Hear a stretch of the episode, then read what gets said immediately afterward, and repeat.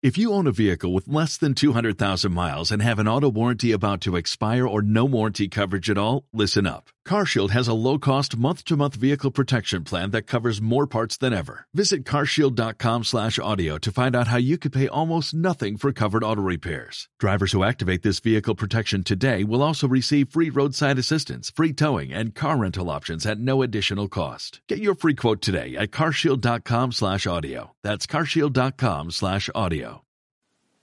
Por la señal de la Santa Cruz de nuestros enemigos, líbranos, Señor Dios nuestro. En el nombre del Padre y del Hijo y del Espíritu Santo.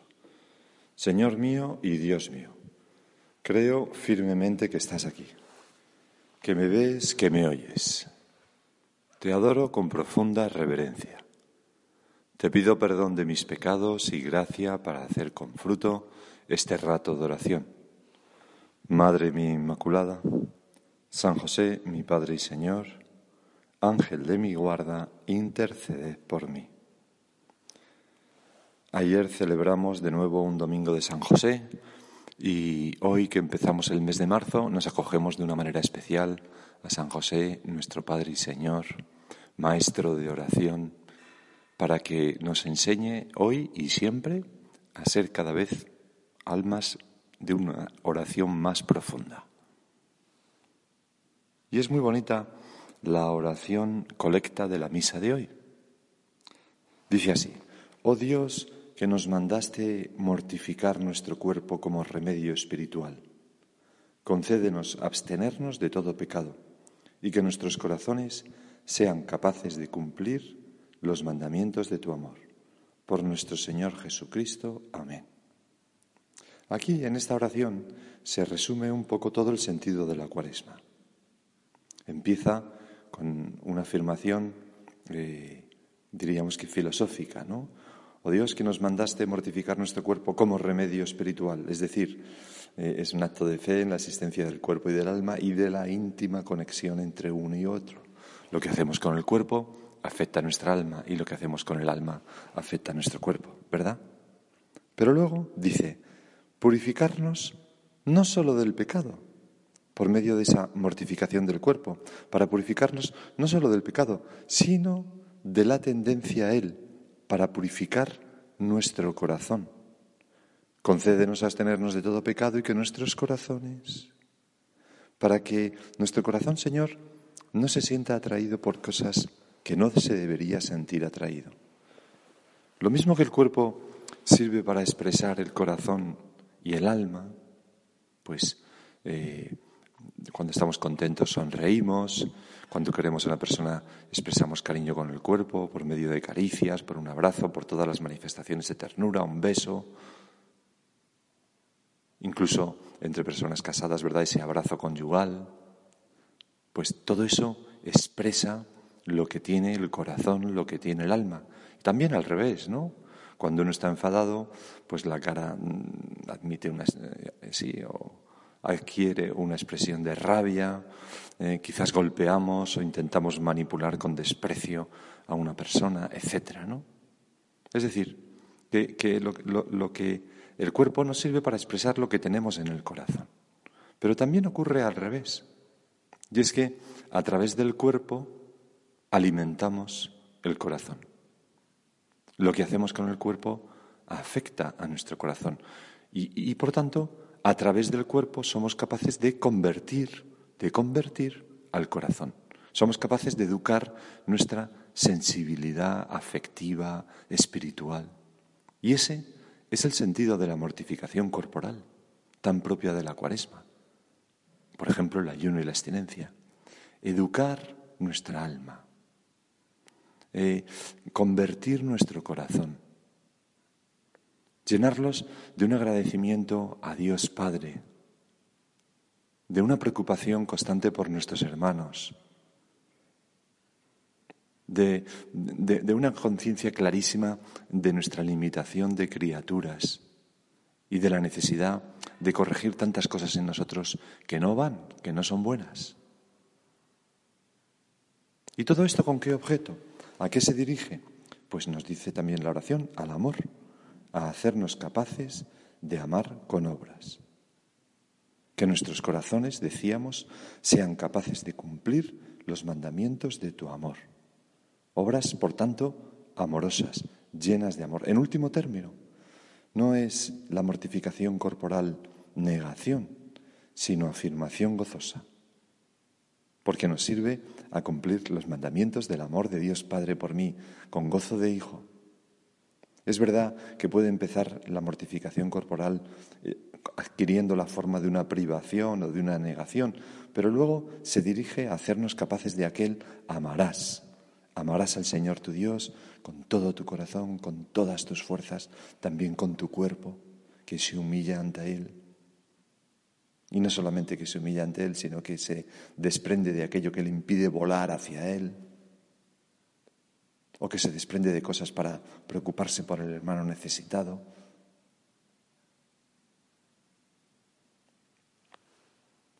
Señor, enséñame a vivir así la mortificación corporal, esos sacrificios que me he propuesto en Cuaresma.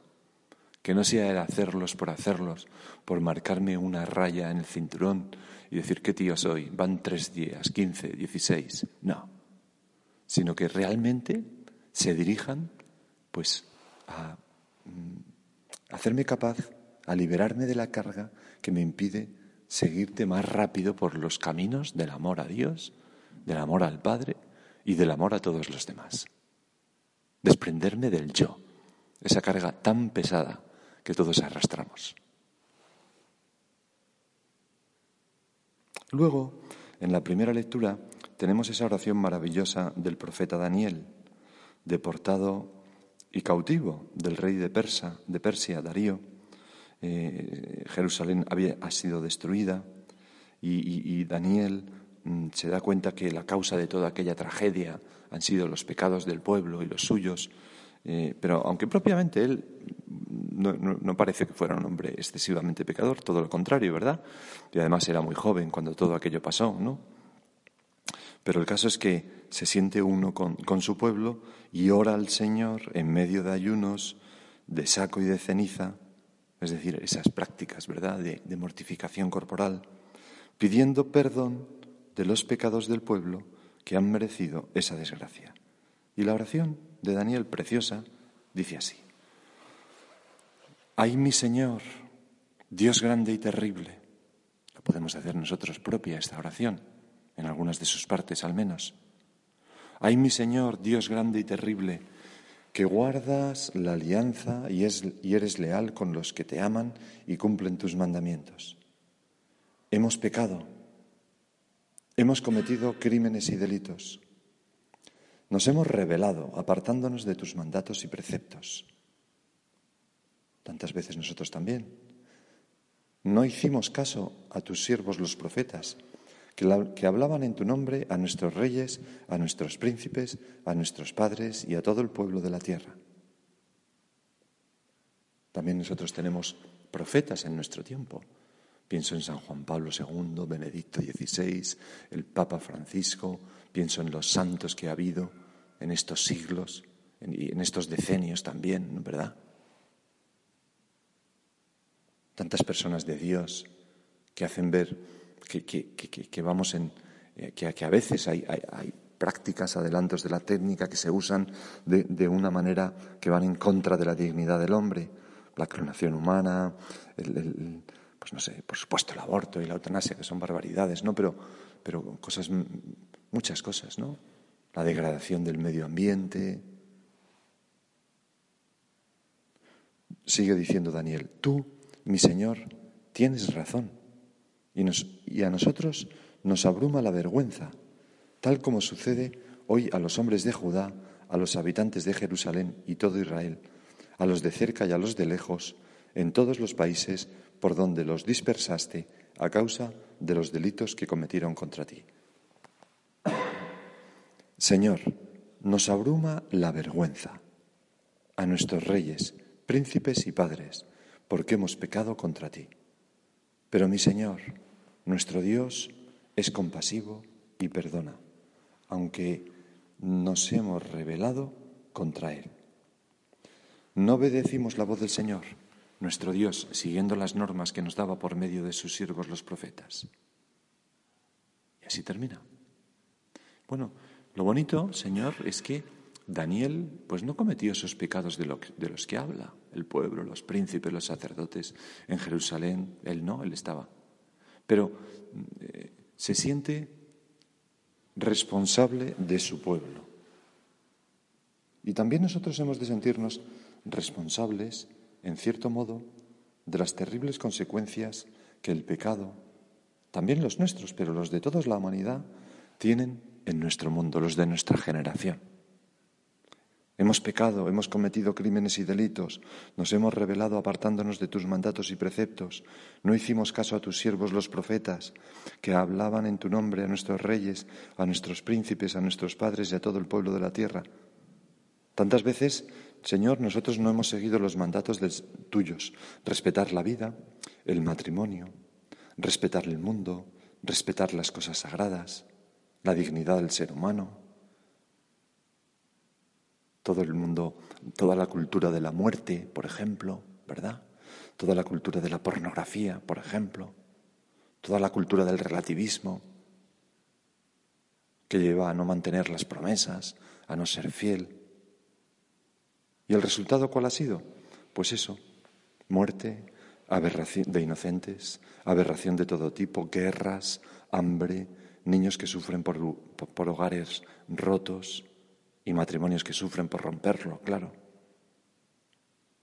Personas explotadas, diversiones malignas que llenan de vaciedad a las personas.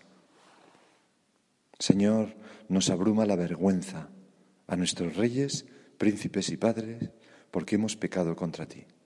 Y todo eso ha pasado por, por alejarnos de tus mandatos, Señor de la verdad sobre el hombre que has inscrito en nuestros corazones, que es la ley natural. Pero nos podemos llenar de esperanza en que nuestro Dios, tú Señor, nos escuchas y atiendes nuestra petición de perdón, avalada por esa oración del cuerpo que es la mortificación corporal. Mi Señor, nuestro Dios, es compasivo y perdona aunque nos hemos rebelado contra Él. Dice Daniel mientras ayunaba y se vestía de saco y ceniza. Siempre el principio de donde arranca y el fin a donde se dirige de toda conversión es la misericordia divina, la compasión divina, tu gran amor, Señor, por todos nosotros, que jamás nos abandona. Es más, nos persigue, especialmente cuando estamos sumergidos en el barro del pecado. Por eso, me parece que quizás es hoy un buen día, lunes de la segunda semana de Cuaresma, para mm, repetir con el salmo responsorial de la misa de hoy muchas veces a lo largo del día. Señor, no nos trates como merecen nuestros pecados, ni a mí, ni a mi familia, ni al mundo entero. Señor, no nos trates como merecen nuestros pecados. No recuerdes contra nosotros las culpas de nuestros padres. Que tu compasión nos alcance pronto, pues estamos agotados. No recuerdes los pecados de nuestros dirigentes, que a veces es así. No recuerdes los pecados de las personas influentes en nuestro mundo. Señor, no nos trates como merecen nuestros pecados. No solamente las personas influentes, naturalmente los gobernantes, todos nosotros tenemos ese mismo egoísmo y esa misma malicia. Lo que pasa que a veces no hacemos tanto daño, porque no tenemos esos mismos medios.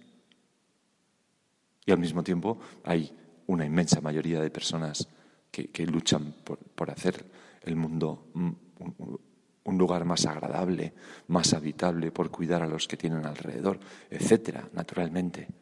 No, no, no pretendo, ni mucho menos porque no, no, lo pienso así en absoluto, defender una visión negativa del hombre. El hombre es maravilloso y prodigioso, pero al mismo tiempo débil. Estamos llenos de pecados. Y por eso necesitamos, pues, pedir perdón a Dios, purificarnos de nuestro pecado haciendo obras de penitencia, con esa mortificación corporal, con lo que nos decía la colecta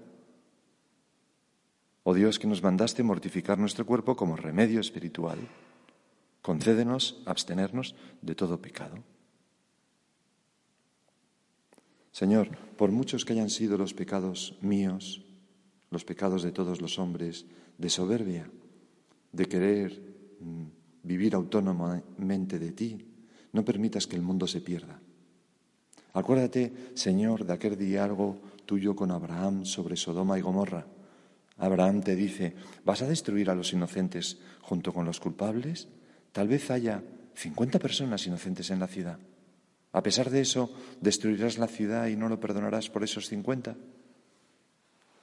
Y entonces el Señor contestó, si encuentro 50 inocentes en la ciudad de Sodoma, por ellos perdonaré a todos los que viven allí. Y poco a poco, Señor, Abraham te fue bajando aquella apuesta hasta solamente diez personas. Y tú afirmaste, perdonaré si encuentro diez justos. Bueno, pues tú y yo podemos ser unos de esos diez, que son muchos más de diez, justos que ruegan por sus hermanos, que hacen, que se mortifican corporalmente pidiendo perdón a Dios por los pecados y que dicen y que, y que elevan ese clamor desde la tierra a nuestro Padre en el cielo, que dice, Señor, no nos trates como merecen nuestros pecados. Y tú, Señor, nos escucharás. Tenemos esa certeza. No es que pretendamos evitar un castigo de Dios con nuestra oración, también la corporal.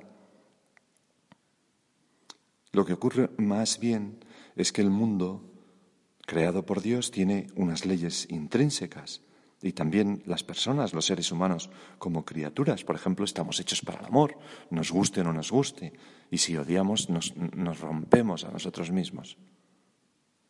Y el mundo y, las personas, eh, la naturaleza, se venga cuando se saltan esas leyes intrínsecas, las leyes físicas de la naturaleza y luego las leyes morales de nuestro corazón. Y por eso el cuerpo habla. Y cuando hacemos algo absurdo, que, va contra eh, nuestro propio corazón, pues se destroza la persona humana. Como tantas aberraciones que vemos hoy en día, desgraciadamente, en referencia al cuerpo, pero que afectan profundamente a la persona.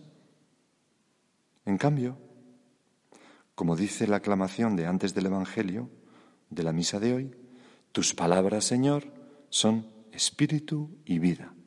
Tú tienes palabras de vida eterna. Un mundo respetuoso, Señor, con tus enseñanzas es un mundo más justo, más bello, más humano, más habitable, más lleno de amor, más divertido. En cuanto quitamos a Dios, otro ocupa lugar de, Dios. Y generalmente ese otro ¿qué hace? Acaba siendo un tirano. Piensa, por ejemplo, en los dos regímenes más terribles que han existido, ¿no? El comunismo y el nazismo. Todos empezaron, los dos empezaron persiguiendo a Dios, negando a Dios y poniéndose en su lugar. ¿Para qué? Para machacar al hombre. Y no solamente al hombre, sino a la naturaleza, etc. Es una cosa maligna, diabólica. Paul Tillich, aquel famoso eh, teólogo protestante, decía que el hombre necesita adorar a Dios y que si no adoraba a Dios, como esa necesidad de adorar está tan arraigada en el hombre, acabará adorando a otra persona o a las cosas.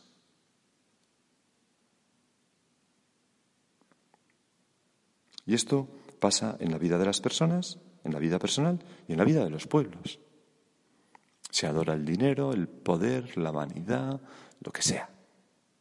La sensualidad, el placer, y se pierden cosas que, que son maravillosas, la belleza, la bondad, la alegría interior de ser amado y amar, la alegría de ser considerado como una persona y, y, tratada como tal. Desde luego, Señor, cuánto motivo tenemos para decirte de corazón, Señor, no nos trates como merecen nuestros pecados. Ten piedad de nosotros. Apiádate de este mundo tuyo y nuestro tan bonito, tan maravilloso, pero que a veces vamos mezclando con mal porque somos débiles y porque esa serpiente que está en la creación nos tienta. Señor, no nos trates como merecen nuestros pecados. Señor, dame esa felicidad que quizás yo mismo me empeño en destrozar por culpa de mis pecados, por ejemplo. Señor, hazme humilde. Señor, quítame la susceptibilidad. Señor, hazme más generoso. Señor, que no piense tanto en mí, que no me dé tantas vueltas. Señor, que me alegre con las cosas de los demás y no tenga envidia, que no me llene de resentimiento, que me abruma, que no me queje tanto, que me impide ver las cosas buenas de mi vida y me fijo solamente en las malas. Señor, sácame del pozo en que me meto tantas veces. Señor, no nos trates como merecen nuestros pecados, porque tú no me metes en el pozo, me meto yo, que estoy hecho así y que, a pesar de eso, hago lo que no debo hacer. Somos así de burros. Y ahora entendemos mejor pues el sentido del evangelio de hoy. ¿Qué dice? En aquel tiempo dijo Jesús a sus discípulos: Sed misericordiosos, como vuestro Padre es misericordioso. No juzguéis y no seréis juzgados. No condenéis y no seréis condenados. Perdonad y seréis perdonados. Dad y se os dará. Os verterán una medida generosa, colmada, remedicida, rebosante pues con la medida con que midiereis se os medirá a vosotros. Estas palabras del Sermón de la Montaña, tuyas, Señor, son una llamada a vivir de acuerdo con aquello que yo soy, con las leyes que has puesto en mi corazón. Son una llamada a la misericordia, la misericordia de corazón, no juzgar, no juzgar, no condenar, perdonar, y la misericordia de las manos, dar. Porque tú que eres la misericordia y yo que soy imagen tuya, la ley de mi vida ha de ser la misericordia. Una misericordia que podemos practicar con esa práctica cuaresmal, repito, y valga la redundancia, que podemos practicar con la limosna, que es una manifestación de caridad, sí, pero antes de justicia. Pues esa limosna de, de no juzgar, de no condenar, de perdonar, que al mismo tiempo es una exigencia de la justicia, porque es lo que las personas necesitan y lo que nos ayuda a nosotros. Y también la misericordia de dar, que puede ser justicia, pero muchas veces será caridad. Y tú, Señor, nos adviertes de la importancia, pues con la medida con que midiereis se os medirá a vosotros. La importancia de vivir de este modo para nuestra propia salvación. Si no vivimos como tú nos dices en este texto, convertimos el mundo inevitablemente en un infierno, donde Dios apenas tiene cabida y donde las personas sufren extremadamente. Por eso, ayúdanos, Señor, a ser misericordiosos. Y también la mortificación corporal se dirige a quebrantar mi dureza de corazón. ¿Para qué? Pues para ser misericordioso, para no juzgar, para no condenar, para perdonar, para darme a los demás. Porque esa mortificación corporal eh, rompe durezas, me, hace ser más humilde, me, me hace ver que estoy necesitado, me hace sentir mi propia debilidad, mi propia carencia, me hace ser más comprensivo con los demás, más misericordioso y al final, a través de todo eso, también me acerca a Dios. Decía Jacques Philippe en uno de sus libros, existe un vínculo extremadamente profundo entre la relación con Dios y la relación con el prójimo. Cerrar el corazón al hermano con la falta de misericordia es automáticamente cerrarlo a Dios y a su gracia. Abrir el corazón al otro es ciertamente abrirlo a Dios y a la abundancia de sus bendiciones que se derraman a través de nosotros sobre toda la creación, sobre todo el mundo. Todo el bien que haga otro me será devuelto en vida y bendición. Todo el mal que haga otro, lo que diga o incluso piense de él, se volverá contra mí, pronto o tarde, de manera absolutamente cierta, y a través de mí se extenderá sobre el mundo. Por tanto, ¿qué elegimos, el bien o el mal? ¿Ser misericordiosos o inmisericordes? Porque es una ley inexorable, tan cierta como la ley de la gravedad. Si tú no eres misericordioso, destrozarás a los demás y te harás daño a ti. Más vale tenerla en cuenta y ser feliz que, ignorar y autodestruirse. Por eso, todos los santos siempre han animado, ¿verdad?, a las manifestaciones de misericordia con una ternura increíble. Por ejemplo, San José María, que decía en una ocasión, me pondría de rodillas sin hacer comedia, me lo grita el corazón, para pediros, por amor de Dios, que os sepáis perdonar. No queráis mal a nadie, nunca. Criar mala sangre solo lleva desgracias.